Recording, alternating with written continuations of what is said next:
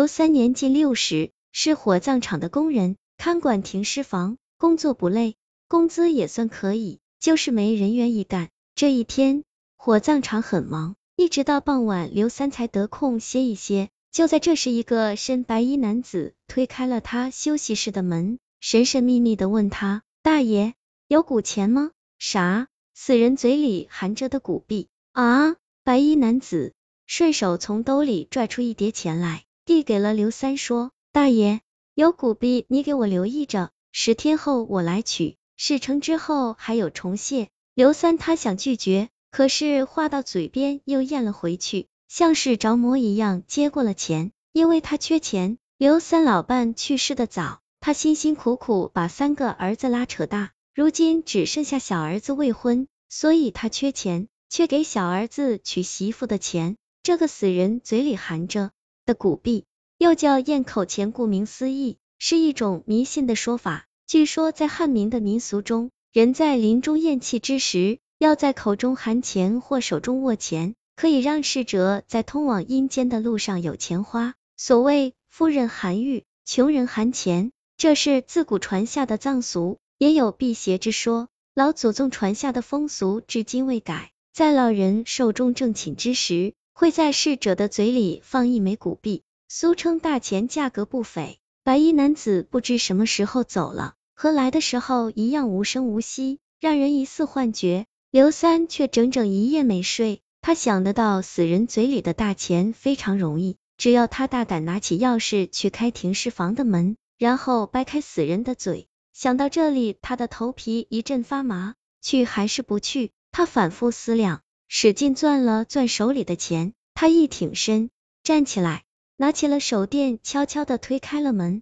夜漆黑一片，火葬场里安静的就像一座坟墓。他感觉心跳加快，拿着手电的手有些颤抖。他在火葬场工作这么多年，还是头一次午夜去停尸房。他为自己壮胆的想，没啥，人死如灯灭，那些鬼呀怪呀都是人们胡乱编造的。一阵冷风吹过，他有些胆怯的退后一步，手里的钥匙哗啦一声掉在了地上。他暗笑自己胆小，捡起钥匙，一鼓作气走到了停尸房。这座停尸房里停着几十具尸体。他开门进去的时候没敢打开灯，怕值班的领导发现。他拿着手电先开装尸体用的冰柜，然后用手电去和尸体的脸，仔细看尸体的嘴里有没有咽口钱。可是死者的嘴闭得很严，他无法看到。无奈之下，他用嘴叼着手电，伸手去掰死者的嘴。人死之后，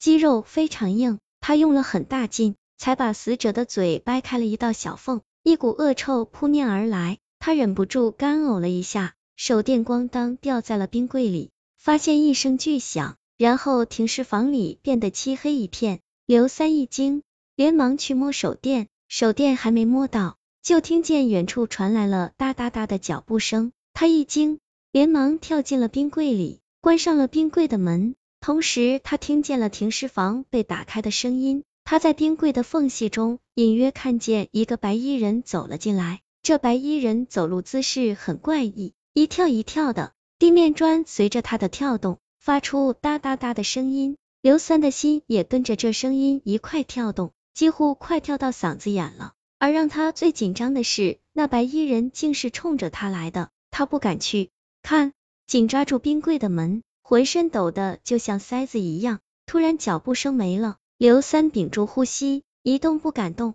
就在他快被闷窒息的时候，他推开了冰柜的门，刚要跳出去，只觉脚下一沉，一只冰凉的手抓住了他的脚。啊！刘三失声大叫。拼了全力去拽出自己的脚，突然他抬头看见白衣人离他非常非常近的站着，最怪异的是他没有呼吸。刘塞吓得停止了挣扎，像泥一样瘫倒在冰柜里，嘴里一凉，一个圆溜溜的东西被塞到了他的嘴里，接着砰的一声，冰柜。母亲永松送吕楚恩以载旁妹拗皮，伤浅还莫夫刺不参撇欢，骚撒丝心挫巴嚼葱。困难，直到喘不上气来。第二天，火葬场的工作人员发现刘三不见了。火化尸体的时候，工作人员在停尸房的冰柜中发现了他，他双眼爆瞪，双手死死卡住喉咙，身体已经硬了，在他的衣兜了。他们还发现了一叠冥纸，于是都说他是被鬼迷了心智，才自己跑到装死人的冰柜里的，闷死了自己。从那以后，再也没人敢午夜去停尸房了。